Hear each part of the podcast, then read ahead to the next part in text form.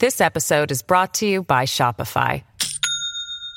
Do you have a point of sale system you can trust, or is it a real POS? You need Shopify for retail. From accepting payments to managing inventory, Shopify POS has everything you need to sell in person. Go to shopify.com slash system, all lowercase, to take your retail business to the next level today. That's shopify.com slash system.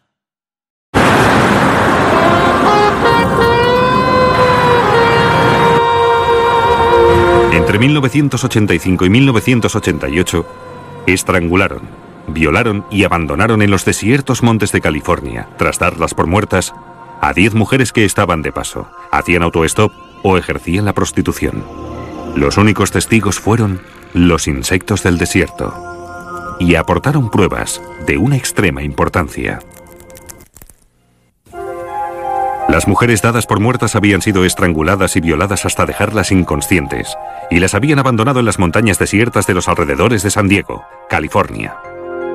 Pero no todas las víctimas murieron, y las que sobrevivieron describieron todas la misma escena. A muchas les bajaron los pantalones, les quitaron el sostén descubriendo sus pechos. A una chica le arrancaron el piercing de un pezón, de modo que pensamos que hubo actividad sexual. Pero como estaban inconscientes, no teníamos ninguna prueba de ello. Betty Bass era una de las víctimas. Yo también me alegro de verte, cariño. Hasta luego. Sufre problemas mentales y actualmente no tiene domicilio fijo. Pero recuerda perfectamente aquella noche de ocho años atrás, cuando aceptó que un extraño la llevara en su coche. Después de dejar su motel en el boulevard El Cajón, buscó un coche que se dirigiera a Ramona, California. Un hombre con un coche plateado se paró y se ofreció a llevarla una parte del trayecto. Puedo llevarte hasta el centro. Está bien. Tenía el coche muy limpio, así que pensé que era una buena persona. Una buena persona. Me pareció muy correcto. Mientras circulaban por la montaña, el conductor le dijo que tenía que salir de la autopista para ir al baño.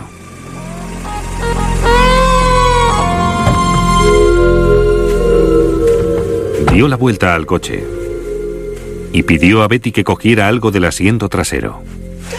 Mientras ella se inclinaba, le pasó el brazo por el cuello y la ahogó. Lo último que recuerda Betty es que perdió el conocimiento. Cuando se despertó, subió por esta colina en busca de ayuda.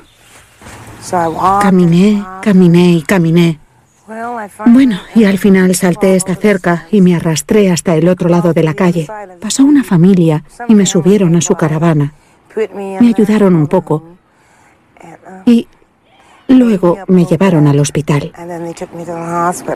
Este es el lugar donde se produjo la agresión. Fue aquí, en esta carretera de tierra, cerca de este pequeño poste. El coche frenó a poca distancia de aquí, como indicaban las huellas de los neumáticos, y se veían pisadas. En esta zona estaba la ropa de la chica. Aquí se encontró parte de su ropa.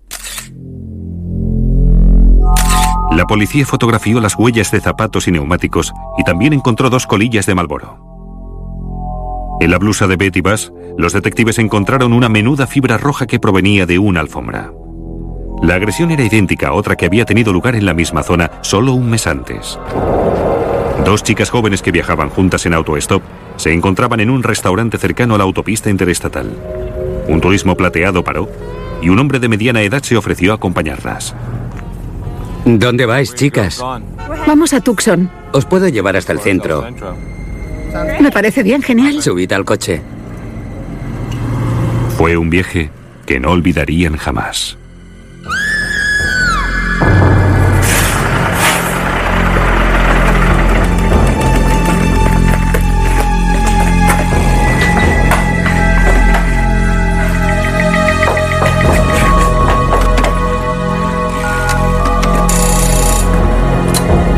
Soy el sheriff. Ha estrangulado a mi amiga. ¿Tiene idea de quién ha sido? Sí, el tipo que nos llevaba en su coche. Aquella chica tuvo suerte. Sobrevivió a la agresión y más tarde encontraron en el desierto a su amiga, que creía muerta, muy asustada, pero viva. Todas las víctimas dieron una descripción similar de su atacante. Tenía unos 40 años, pelo rubio corto con mechas grises y llevaba gafas. Así lo describieron todas. Se trataba de chicas poco exigentes. Pero muchas de ellas nos dijeron que se sentían cómodas viajando en el coche con él. También había otras similitudes entre las diversas agresiones. Las frases que dijo a esas mujeres parecía que siguiera un guion. Era casi la misma escena. Solo puedo llevarte 60 kilómetros. Solo voy hasta el centro. El tipo de mujeres que agredió eran mujeres socialmente vulnerables. Algunas tenían problemas mentales, eran drogadictas, chicas de la calle o autostopistas. La policía tenía una descripción del sospechoso, unas huellas de neumáticos y de zapatos y poco más. Un depredador sexual andaba suelto por los montes de California.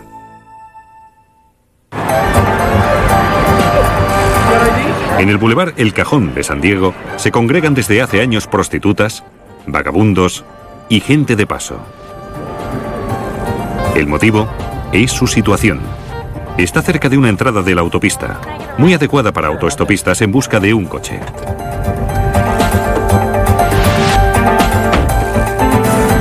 Mayoría de las víctimas las recogieron en este lugar. Teníamos una serie de víctimas con vida y también las víctimas que murieron allí. Creíamos tener una visión bastante coherente de lo sucedido.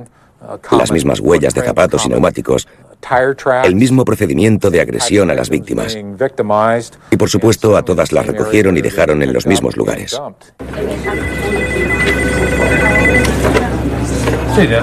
Los periodistas J. Striker Mayer y Frank Klimko cubrieron estos crímenes para el periódico local. Había pánico en las calles, las mujeres estaban aterrorizadas, la gente tenía mucho miedo. El sheriff u otra persona encontraron un cuerpo y dijeron, sí, es un cadáver. Y después se preguntaron, ¿pero quién es? No solo no investigaron quién había matado a esa persona, sino que tenían que determinar la identidad de la víctima y en algunos casos ni siquiera hicieron eso. Cuando los detectives acudieron al monte Sheep's Head el 21 de julio de 1988, temieron que se tratara de otro caso de la misma serie de agresiones con estrangulamiento y abandono posterior. Esta vez la víctima estaba muerta y desnuda de cintura para abajo. La encontraron tirada en esta carretera. En aquella época el terreno era más bajo. Vienen a menudo las excavadoras a nivelar el terreno. Ella estaba dentro de un foso. La víctima llevaba muerta bastante tiempo. Tenía la piel quemada y llagada por el sol. Tenía las piernas y los pies cubiertos de sangre. Parecía que la víctima estaba viva antes de caer en el foso, ya que en la tierra se encontraron las marcas que dejaron sus brazos al intentar agarrarse. Los detectives advirtieron un rastro de sangre y las huellas de sus pies desnudos que llegaban a más de un kilómetro subiendo el monte. En la cima los detectives hallaron un par de zapatos, piezas de ropa, dos clases de huellas de pisadas y señales de lucha. Las huellas condujeron a los detectives hasta una zona de aparcamiento en la que descubrieron huellas de neumáticos. Parecía que un coche hubiera dado la vuelta antes de abandonar la escena.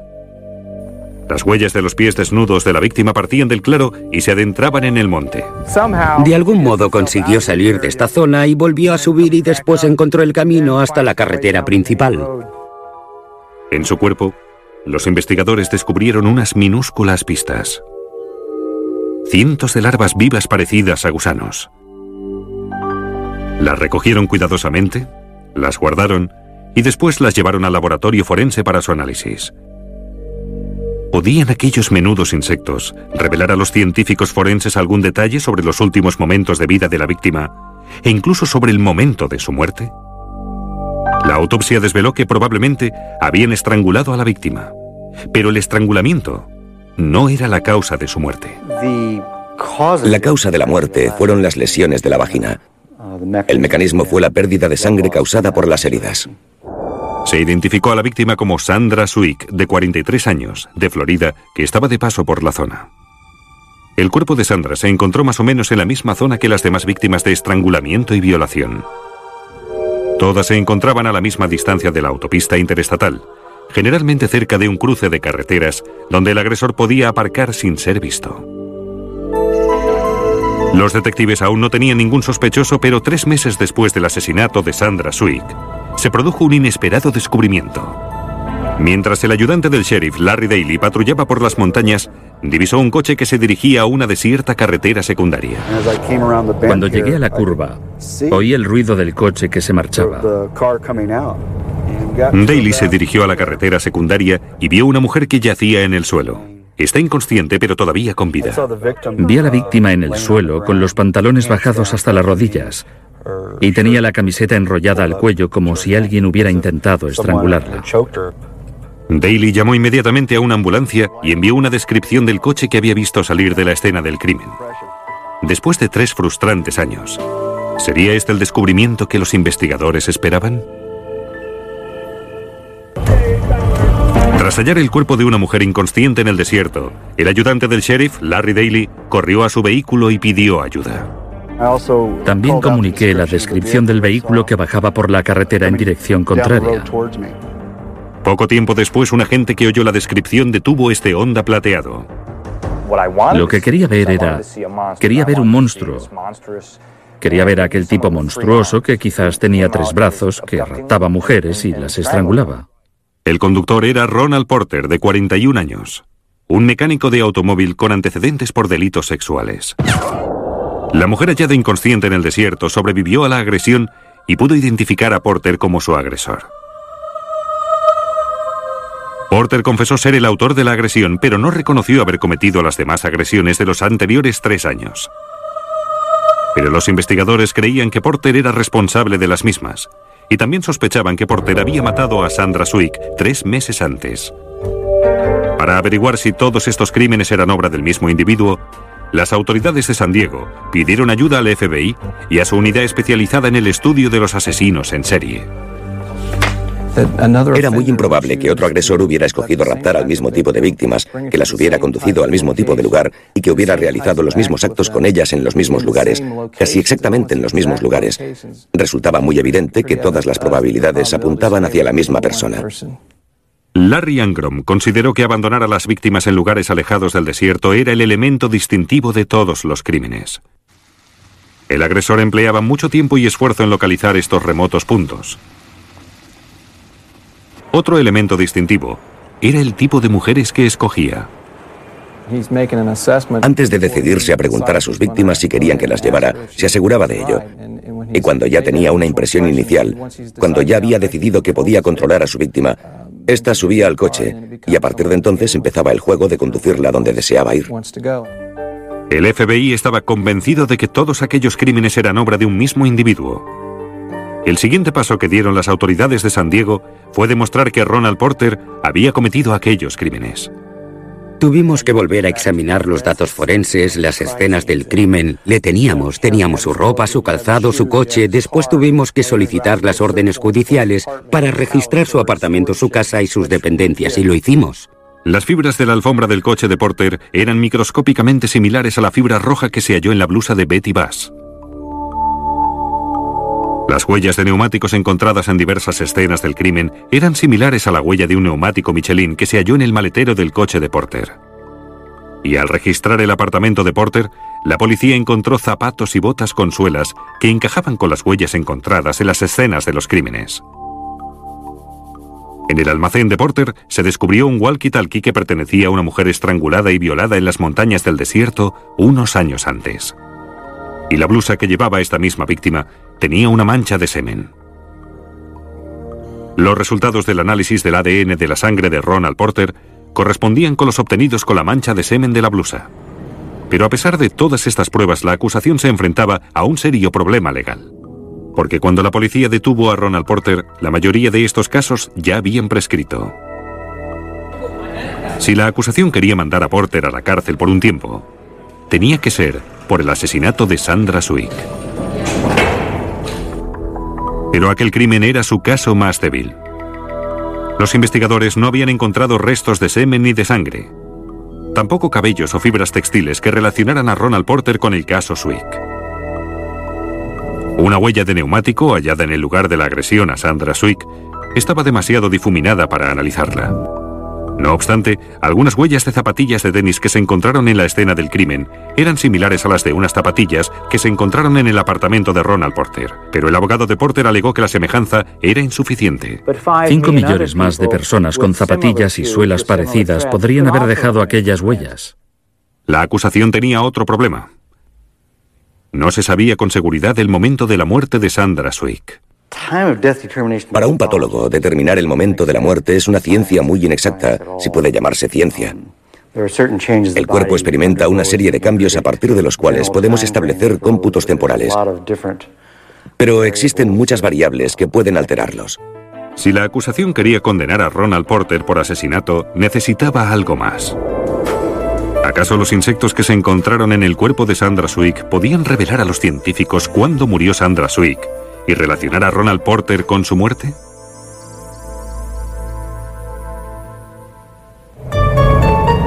Cuando los detectives hallaron el cuerpo de Sandra Swick en el monte Sheep's Head, se encontraba en avanzado estado de descomposición. El cálido aire del desierto y el sol habían cobrado su tributo y cientos de minúsculos gusanos se alimentaban de su carne en descomposición. Los investigadores se preguntaban si aquellas pequeñas larvas podrían darles alguna pista sobre el momento de la muerte de Sandra Swick. Los detectives recogieron un centenar de estas larvas y las enviaron al laboratorio de David Faulkner. Faulkner es entomólogo forense, un especialista en la actividad de los insectos en los cadáveres. Pueden decirnos muchas cosas sobre el entorno, el lugar donde se encontraba la víctima, sobre su edad, sobre las condiciones del cuerpo después de la muerte, y son la clase de cosas que nos interesan. La primera tarea de Faulkner fue determinar la edad de aquellos gusanos o larvas propiamente dichas.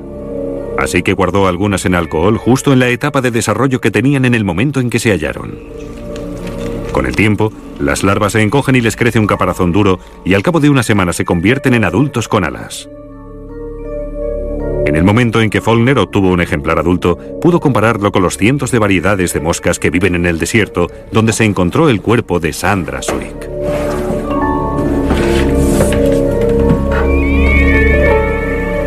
Tras horas de estudio y análisis, Faulkner consiguió identificarlas. Eran moscas sarcófagas, también conocidas como moscardas. Se llaman sarcófagas o comedoras de carne porque ponen sus huevos en la carne en descomposición de animales o personas para que las larvas encuentren alimento.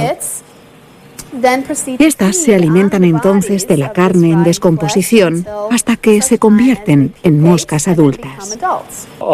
Este tipo concreto de moscas tienen la particularidad de que pueden volar durante el mal tiempo. Así que con niebla, lluvia o cielo nublado, están siempre activas buscando un huésped potencial. En cambio, las demás moscas se paran y esperan a que salga el sol y suba la temperatura. Cuando Faulkner supo que eran moscardas, empezó a estudiar la duración exacta de su ciclo vital. Los especímenes conservados se encontraban en la tercera y última etapa de su desarrollo larvario. Después de identificarla, se determina la etapa de desarrollo en que se encuentran los ejemplares más desarrollados y se va hacia atrás para conocer la temperatura media del momento, para saber cuánto tiempo necesita el insecto para llegar a esa etapa. Por lo tanto, equivale al tiempo que el cuerpo está disponible para los insectos.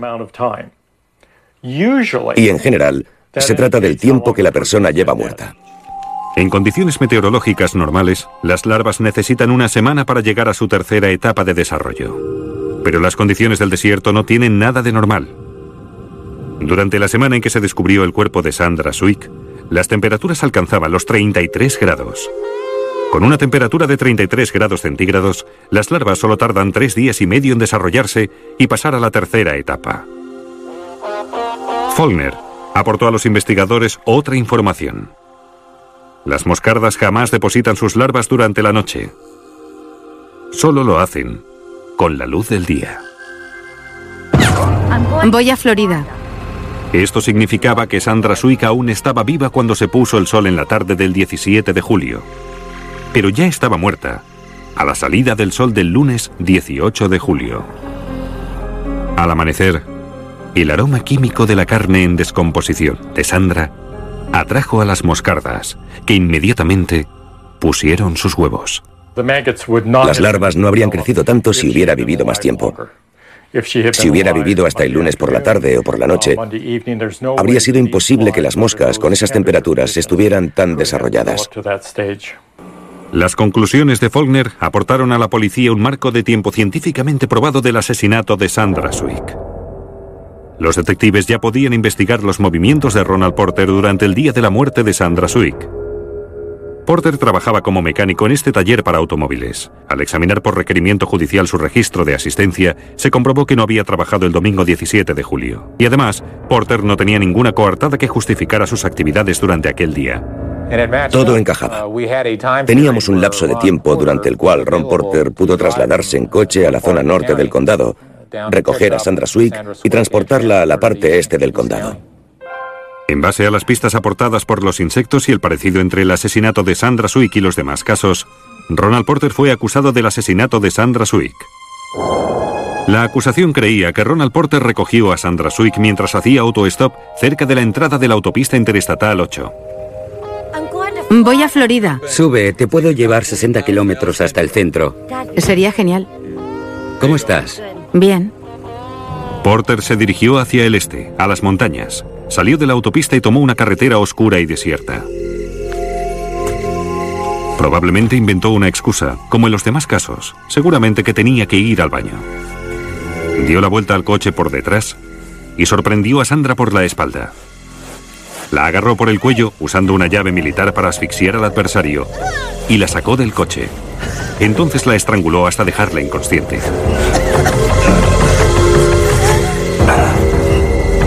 La tiró al suelo, le quitó la ropa y la agredió sexualmente con la mano.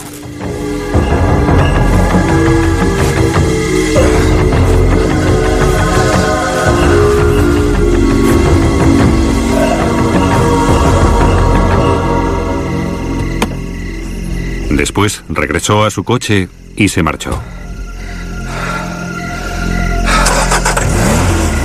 Al cabo de un rato, Sandra Swick recuperó el conocimiento. Mareada, desorientada y sangrando profusamente a causa de la violación, Sandra bajó descalza por la oscura carretera desierta y caminó más de un kilómetro hasta desplomarse. El rastro de sangre tenía más de un kilómetro de longitud. Sandra murió desangrada a causa de las heridas sufridas durante la agresión. Su muerte debió de ser muy dura, muy difícil. Sufrió una larga agonía. Y las pistas aportadas por los insectos desvelaron a los detectives la hora de su muerte. Algo que no hubieran podido saber por ningún otro medio. Hallamos al acusado Ronald Elliot Porter culpable del delito de asesinato. Ronald Porter fue condenado por el asesinato en segundo grado de Sandra Swick a 28 años de cárcel. Ronald Porter sigue afirmando su inocencia. Las pistas de los insectos fueron un importante elemento en el juicio contra Ronald Porter y explicaron a David Faulkner todo cuanto deseaba saber sobre la brutal agresión y el asesinato de Sandra Swick. Los insectos nos aportan mucha información.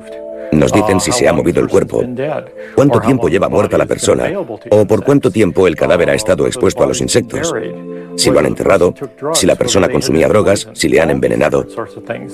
Los insectos que se encuentran en los cadáveres nos cuentan todas estas diferentes cosas.